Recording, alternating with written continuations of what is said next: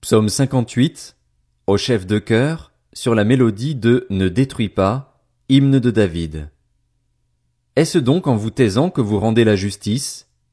Est-ce ainsi que vous jugez les hommes avec droiture? Vous commettez volontairement des crimes? Dans tout le pays, vous propagez la violence de vos mains. Les méchants sont pervertis dès le ventre de leur mère, les menteurs s'égarent dès leur naissance. Ils ont un venin pareil à celui du serpent, ils sont sourds comme la vipère qui ferme son oreille pour ne pas entendre la voix des charmeurs, du plus habile des magiciens. Ô Dieu, brise-leur les dents.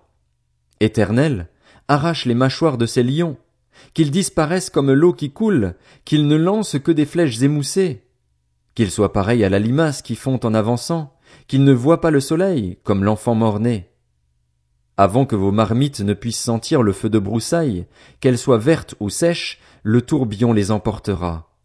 Le juste sera dans la joie, car il verra la vengeance. Il lavera ses pieds dans le sang des méchants, et les hommes diront, Oui, il y a une récompense pour le juste. Oui, il y a un Dieu qui exerce la justice sur la terre.